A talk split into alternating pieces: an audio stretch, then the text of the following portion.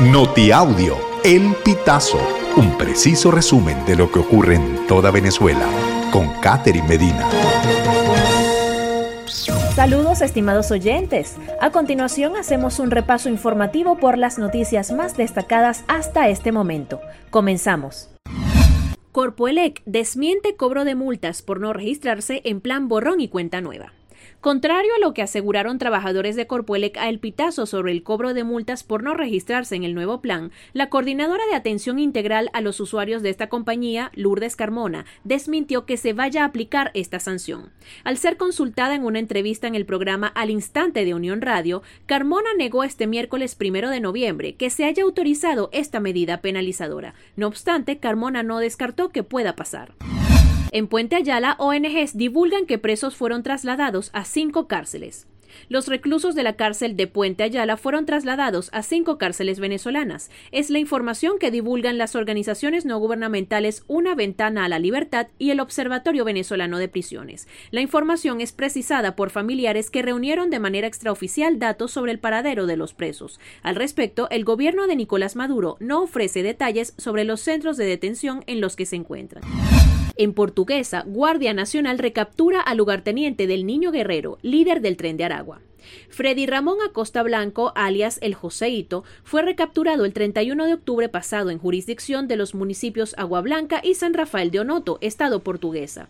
El Joseito se había fugado del centro penitenciario de Tocorón, en el estado Aragua, durante la intervención militar de ese recinto ocurrida el pasado 20 de septiembre. El parte oficial de la Guardia Nacional no refiere los delitos por los cuales fue condenado a Costa Blanco, ni indica el tiempo que llevaba en la cárcel de Tocorón. Sí detalló, en cambio, que Acosta Blanco quedó bajo fuerte custodia militar a la orden del Ministerio Público. Familias en cárcel de la pica. Hay niños adentro y no permiten visitas. Las mujeres que esperan noticias de los presos mencionaron que entre los niños hay uno con discapacidad motora. Una mujer aseguró que tiene a sus tres nietos adentro y que no ha podido verlos. Uno de ellos tiene una condición especial, sostuvo sin querer identificarse. La Guardia Nacional cerró los accesos al penal. Helicópteros sobrevolaron las áreas, mientras que barricadas de efectivos militares impedían a los familiares acercarse a los autobuses que salían del recinto carcelario. Juez del caso contra el Pollo Carvajal rechaza incluir testimonio de narco mexicano. Se trata del testimonio del narco mexicano Luis Fernando Bertolucci Castillo, alias Fernando Blenjo. La defensa de Carvajal asegura que este testigo podría exculpar a su cliente, a lo que se opuso el martes la Fiscalía de Estados Unidos. La defensa había solicitado tener ese testimonio en noviembre de 2022, pero renovó su moción hace casi dos semanas, explicando que Blenjo, un testigo esencial, estaba dispuesto a declarar. El juez Alvin Hallerstein, a cargo del caso, fijó la próxima comparecencia contra Carvajal el 12 de diciembre. Estimados oyentes, este ha sido el panorama informativo hasta esta hora. Narró para ustedes Catherine Medina.